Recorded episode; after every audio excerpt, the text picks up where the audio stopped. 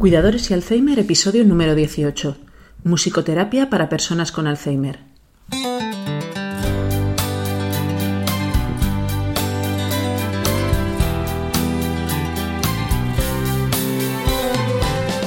Bienvenidos a nuestro podcast sobre cuidadores y Alzheimer. Un espacio abierto, vuestro espacio, un sitio en el que podamos compartir información, conocimientos y experiencias. Porque sabemos lo difícil que es cuidar a una persona con Alzheimer, déjanos ayudarte, estamos a tu lado.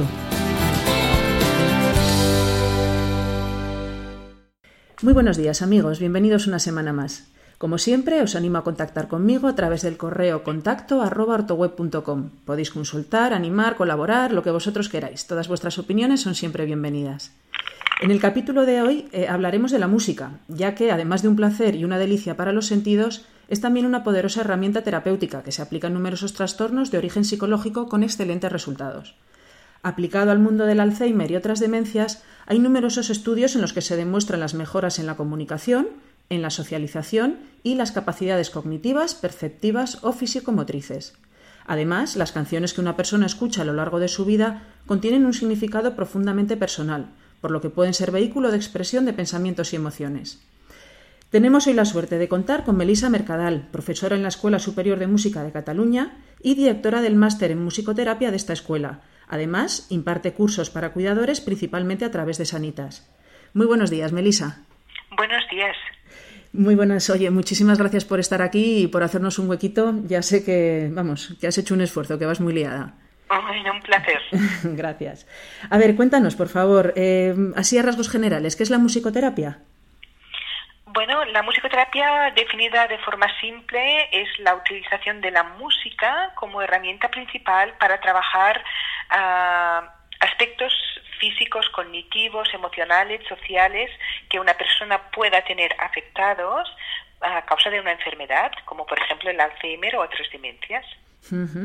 Vale, eh, y aunque nosotros ahora pasaremos al tema del Alzheimer, ¿para qué tipo de personas se aplica? Porque es, es un abanico muy grande, ¿verdad? el, tipo de pacientes que pueden tratarse. Muy amplio, desde personas embarazadas hasta personas al final de la vida y pasando por diferentes entornos, desde el hospitalario, el educativo, ah, el comunitario, o sea que las aplicaciones son numerosas y, con, una diversidad de personas y, problemáticas. Claro, porque lo que veo, claro, por el tipo de personas que me comentas, lo que se busca siempre que es algo, un efecto relajante, un, bueno, en algunos casos puede ser eh, eh, lo que se busca es un efecto relajante, en otros casos lo que se busca es un efecto estimulante. Hay personas que están demasiado relajadas, ¿no? demasiado dormidas o demasiado apáticas. Lo que interesa en algunos momentos es poderlos, poderlos estimular, ¿no? poderlos animar, poderlos activar. Claro. Vale, pues vámonos, si te parece, a, tratar el tema de Alzheimer. Vamos, Alzheimer y cualquier tipo de demencia. Mm, ¿Cómo se aplica esta terapia a este tipo de pacientes? Bueno, ahora en este momento ya, ya la musicoterapia cuenta con con un cuerpo científico realmente muy respetable, en que vemos que hay unas aplicaciones diferentes según las diferentes fases de la, de la demencia. Así, por ejemplo, en fases iniciales o en fases leves, ah, se trabaja muchísimo a través de la música todo lo que es la estimulación cognitiva, ¿eh? trabajar la memoria, trabajar la orientación, trabajar el lenguaje, trabajar las praxias, ah, todo a través o principalmente a través de la música a medida que la persona va avanzando, que van surgiendo otras problemáticas como puedan ser ah, problemas conductuales, ¿no? la agitación o algún tipo de, hostilidad a la hora de, de, realizar o que realicen los cuidadores algunos tipos de tareas diarias como puede ser el baño, el vestir, etcétera, etcétera. La música se utiliza pues para calmar la agitación, para reconducir la agitación, se ayuda para que todas estas tareas de la vida diaria que he mencionado antes pues se puedan llevar de una forma más fácil, que el, enfermo se deje manipular, se deje maniobrar de forma más fácil, lo cual no conlleva solamente un beneficio para el enfermo, sino también para el cuidador. Claro. Claro. ¿Y esto ya es o sea, en, fase leve y un poco intermedia y en fases más avanzadas? Bueno, las fases avanzadas continuaría, continuarían con este, esta utilización de la música para ah, trabajar aspectos de la vida diaria, actividades básicas de la vida diaria y después también para estimular a la persona, para ah, un poco que la persona salga de su mundo. En las fases muy avanzadas la persona está muy, muy aislada, está muy desconectada del mundo, ¿no? Y entonces a través de la música, sobre todo música que es conocida, que ha formado parte o es parte de su pasado, pues intentar traerla al aquí y a la hora, intentar potenciar un mínimo de interacción con esta persona y sobre todo no uh, un poco ayudarle a recobrar un sentido de identidad ¿no? a través de, de, músicas y sobre todo músicas que tienen un significado especial para estas personas. Claro, claro. Entonces, claro, se trabaja este, a estas fases más avanzadas, se trabaja mucho a nivel individual, es muy importante perfilar mucho, mucho, muchísimo el, el repertorio con el que se trabaja y también así como el tipo de actividades, ¿no? Hay un, de hecho, en Facebook hay un chico que se, eh, tiene, se llama, ¿cómo es? Música para recordar, Ajá. que pone unos vídeos que son increíbles. Eh, se ven a, a, personas con un Alzheimer muy avanzado y les ponen, pues no sé, los típicos pasodobles y la música de su juventud y son gente que ya apenas habla, apenas, vamos, no conoce, no saben ni dónde están y cantan esas canciones. Es decir, no, su, su cerebro no ha olvidado esa, esa música. Y la música, bueno, es un arte muy potente y es un arte que toca la parte emocional de una forma muy fuerte y entonces, pues, esta es la base, ¿no? Uh, ayudarnos de la memoria emocional que uh -huh. puede despertar, que puede evocar, que puede sí, es increíble. Uh, sí, sí, sí. La, que puede despertar en este momento la música, ¿no? -huh. Vale, ¿me cuentas un poquito, por favor, eh, cómo es una sesión? Es decir, eh, entiendo que son, bueno, poder, podrá ser individual o por grupos, pero vamos, normalmente, ¿cómo son las sesiones de musicoterapia? Bueno, las sesiones de musicoterapia, uh, a ver, mucha gente, en hay muchos musicoterapeutas, hay diferentes formas de trabajo, pero normalmente las, las sesiones de musicoterapia tienen una estructura, tienen un principio, tienen una parte intermedia y tienen un final. ¿no? Uh -huh. Es muy importante que las sesiones de musicoterapia pues, uh, se planifiquen en base a los objetivos terapéuticos que nos hemos marcado para las personas. Uh -huh. ¿no? Pero siempre, y sobre todo hablando ya en personas uh, con demencia, es es importante empezar con una canción de bienvenida o con una actividad musical de bienvenida porque, bueno, eh, es una manera de, de, señalizar ¿no? el comienzo de algo concreto, de, de una actividad en concreto. Uh -huh. Después se desarrollan la, la, la el cuerpo de la sesión en que utilizamos diferentes tipos de, de, actividades y técnicas musicales. El canto, por ejemplo, es una actividad que se utiliza muchísimo, que uh, las canciones pues nos permiten tocar diferentes temáticas por las diferentes letras de canciones, uh, nos permiten trabajar y, y, movernos en diferentes partes de, de, de, España, por ejemplo, o del mundo, porque hay canciones típicas de diferentes culturas claro. y de diferentes uh -huh. zonas.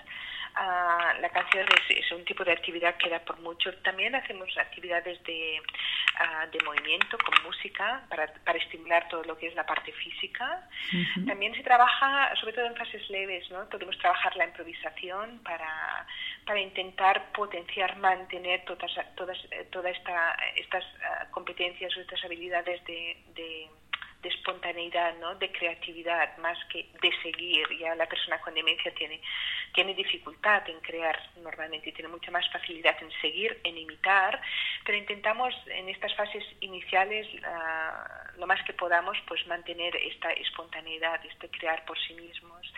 También utilizamos mucho los instrumentos musicales, sobre todo uh -huh. los instrumentos de pequeña percusión que tienen un, un sonido no definido concreto para hacer uh, actividades de acompañamiento, para hacer ejercicios de memoria, de repetir ritmos determinados. O sea que las actividades musicales van variando y, y utilizamos la música en toda su variedad para incidir en aquellos aspectos que la persona necesita trabajar, sea la memoria, sea uh, actividades de socialización, ¿no? Por ejemplo, dentro de un grupo terapéutico se pueden formar subgrupos para que no que hagan actividades de imitación, ah, te digo una actividad, ¿no? Con, con instrumentos de percusión que uno proponga un ritmo determinado y el otro uh, imite y al revés, ¿no? Para potenciar la interacción entre ellos, uh -huh. uh, reminiscencia a través de la música, ¿no? Que diferentes música que recuerda ¿no? épocas de juventud, épocas de niñez en lugares específicos. Y después para terminar también normalmente terminamos con una, con una actividad determinada, ¿no? musical, que normalmente siempre intentamos que el principio y el final sea lo mismo, es como he dicho, crea estructura. Claro, un inicio y cierre de sesión, ¿no? Sí. Exactamente, exactamente. ¿eh? Ah, es como funciona normalmente una, una sesión de musicoterapia.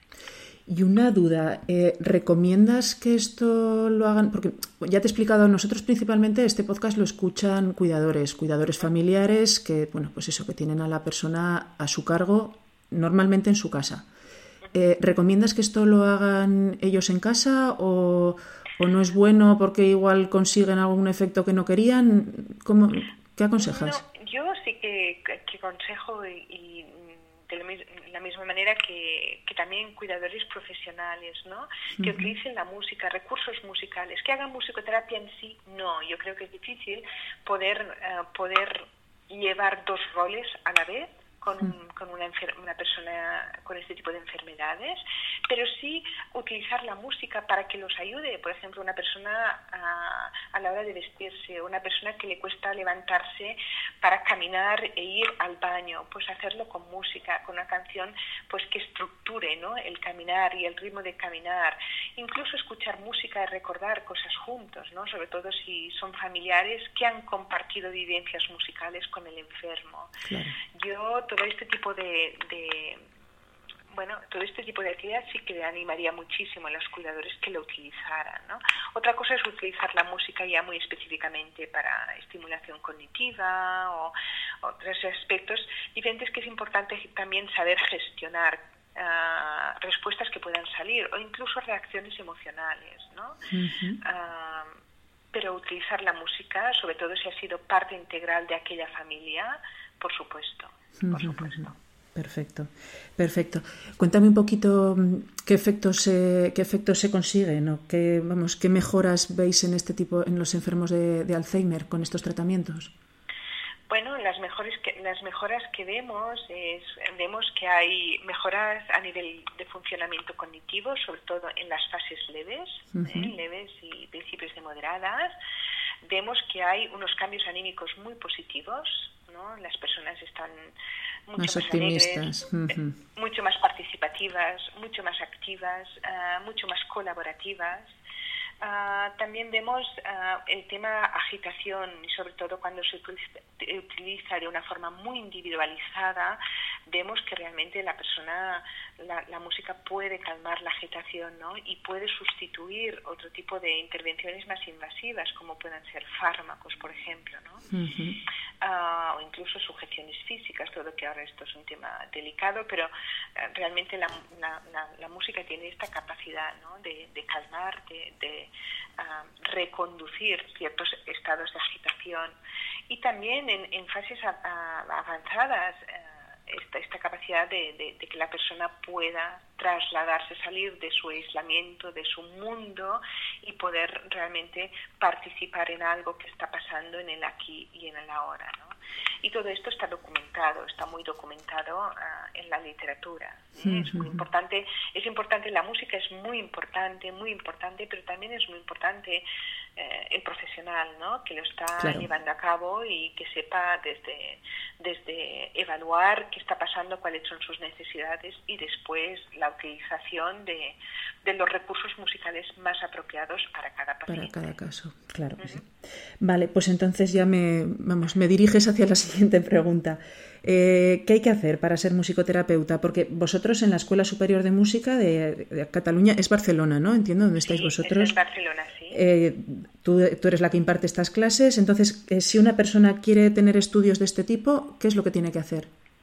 Bueno, los estudios que en, en España que se ofrecen de musicoterapia son todos a nivel de posgrado, o sea, son a nivel de máster y posgrado, por lo tanto es importante cuando se va a un centro así oficial, eh, universitario o equivalente, como es la Escuela Superior de Música de Cataluña, es importante tener una formación de grado. Esto sí que es importante a nivel académico y después tener formación musical. Todo y que los cursos de formación normalmente tienen asignaturas musicales, pero eh, es más orientado a, adquirir habilidades funcionales que se utilizan en el día a día de la práctica, ¿no? Por lo tanto, venir con un bagaje musical es imprescindible. Y entonces, pues seguir estos cursos de formación que normalmente duran dos años y formarse, ¿no? Y formarse con profesionales en activo y profesionales competentes y las supervisiones en prácticas y bueno, para adquirir las mejores, el mejor conocimiento y competencias posibles. Porque tú sabes, claro, vosotros cogéis toda el área de Cataluña, ¿sabes si para el resto de España hay? Porque yo estuve, primero, yo soy de Zaragoza, lógicamente lo primero que, que hice fue consultar y yo aquí la verdad es que no vi nada. Pues sí, hay un máster de, musicoterapia que empezó el año pasado en la Universidad de Zaragoza. Anda, mira. Este año, sí. Pues no mire, no mire bien. Sí, sí, sí, hay diferentes cursos de formación. O sea, que es algo a nivel estatal. Ajá, Universidad de Pontificia de Salamanca, la Universidad Autónoma de Madrid, ah, la Universidad de Cádiz, o sea, hay, hay, hay varios cursos de formación, sí, sí, por supuesto. Vale, pues entonces ya investigaré y si, si lo encuentro dejar enlaces en, la, en las notas del programa. Vale, pues ya por último, Melisa, dinos por favor la gente de Cataluña que quiera contactar y que esté interesada en este tema, ¿cómo pueden hacerlo? Bueno, pues eh, si quieren formarse, lo que han de hacer es mirar los, los másters de la Escuela Superior de Música de Cataluña, en el que figura el máster en musicoterapia, y allí, bueno, pues hay toda la información. Después también hay las asociaciones de musicoterapia, que hay muchísimas en España, yo, eh, hay muchísimas, pero Ah, yo, por ejemplo, represento como delegada española a la, Confederación Europea de Musicoterapia a 10 asociaciones que están afiliadas a la, a la ah, Confederación Europea, que también son ah, organizaciones importantes e interesantes a nivel de informarse sobre el campo de la musicoterapia, actividades que se puedan organizar y que la gente pueda participar, ya sea a nivel de información inicial, ¿no? Y después, pues esto, mirar y, el que tenga un interés en formarse, ah, pues mirar programas de formación y contactar los directores correspondientes para, para obtener más información. ¿Hay alguna web? esta, esta asociación de, que hay a nivel estatal, ¿sabes si, ¿te sabes alguna web? Bueno, no, pero te puedo decir, ahora de memoria no sé las webs, pero te puedo decir las asociaciones. Dime el nombre, que ya lo buscaré yo. Y con esto se puede buscar por Google. Correcto, sí, sí. Mira, desde la Asociación Española de Musicoterapeutas Profesionales. Española, sí. Después hay la una asociación que se llama ACLEDIMA, que es la Asociación Castellano-Leonesa. Ah, de musicoterapia y arteterapia, hay la, hay la Asociación Gadetana de Musicoterapia, hay la Asociación Aragonesa de Musicoterapia, hay la Asociación Catalana de Musicoterapia, hay la Asociación Valenciana de Musicoterapia, eh, Música, Arte y Proceso es otra asociación, y la Asociación de Profesionales de la Musicoterapia. y la... Eh, la gallega, Asociación Gallega de Musicoterapia. Es musicoterapia, vale, que estoy tomando apuntes. Sí, son muchos nombres. Pero ah, buscando por la web, así, asociación de, van a salir y entonces la gente puede, puede contactar. Vale, buscaré los enlaces y los dejaré. Vale, pues nada, en principio, bueno, daría para hablar mucho rato más, pero lo tenemos que dejar aquí. Te agradezco mucho, mucho, de verdad, Melissa. Una información muy bonita y muy interesante. Es que la, música es, la verdad, que para el Alzheimer y para cualquier cosa, la música, en mi opinión, siempre ha sido, vamos, es una delicia y, siempre estimula mucho en cualquier, en cualquier campo. Pues un mm, placer para mí. Muchísimas gracias, ¿eh? muchas gracias por contar contigo y, hasta la próxima. Gracias, gracias. Un saludo. Adiós, adiós, buenos días.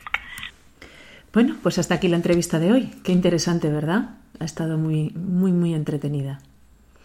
He dejado en el blog y en las notas del programa eh, todos los enlaces que nos ha ido diciendo Melissa, por si que estáis interesados y queréis ampliar la información. Os recuerdo que en nuestra ortopedia online, ortoweb.com, podréis encontrar todo tipo de ayudas técnicas y productos de apoyo para adaptar la vivienda a las necesidades de la persona que cuidáis, para que tanto enfermo como vosotros cuidadores podáis tener la mayor calidad de vida posible pues por ejemplo, ayudas para el hogar, ayudas técnicas para el váter, para la ducha, para la bañera, eh, ayudas para vestirse, para comer, para el aseo y la higiene diaria, asideros, pinzas, ayudas para medicación, en fin, un largo etcétera. Em, si tenéis dudas, tenemos un equipo técnico muy especializado que os va a ayudar en todo lo que necesitéis. Si eres un cuidador y he conseguido distraerte un ratito de tus labores diarias, me doy por satisfecha. Y si además he conseguido aportar alguna idea o ampliar tus conocimientos, entonces soy la persona más feliz del mundo porque este trabajo habrá servido para algo. Gracias por vuestra atención, espero que el podcast haya sido de vuestro interés y que sigáis escuchándome en el próximo capítulo. De nuevo os invito a contactar a través del correo contacto Si tenéis cualquier duda, ahí estoy. Agradeceré vuestras opiniones y sugerencias, tanto positivas como negativas, y si es positiva y queréis regalarme una valoración de 5 estrellas en iTunes o un me gusta en iVoox, os estaré eternamente agradecida. Nos vemos en el próximo capítulo. Hasta luego.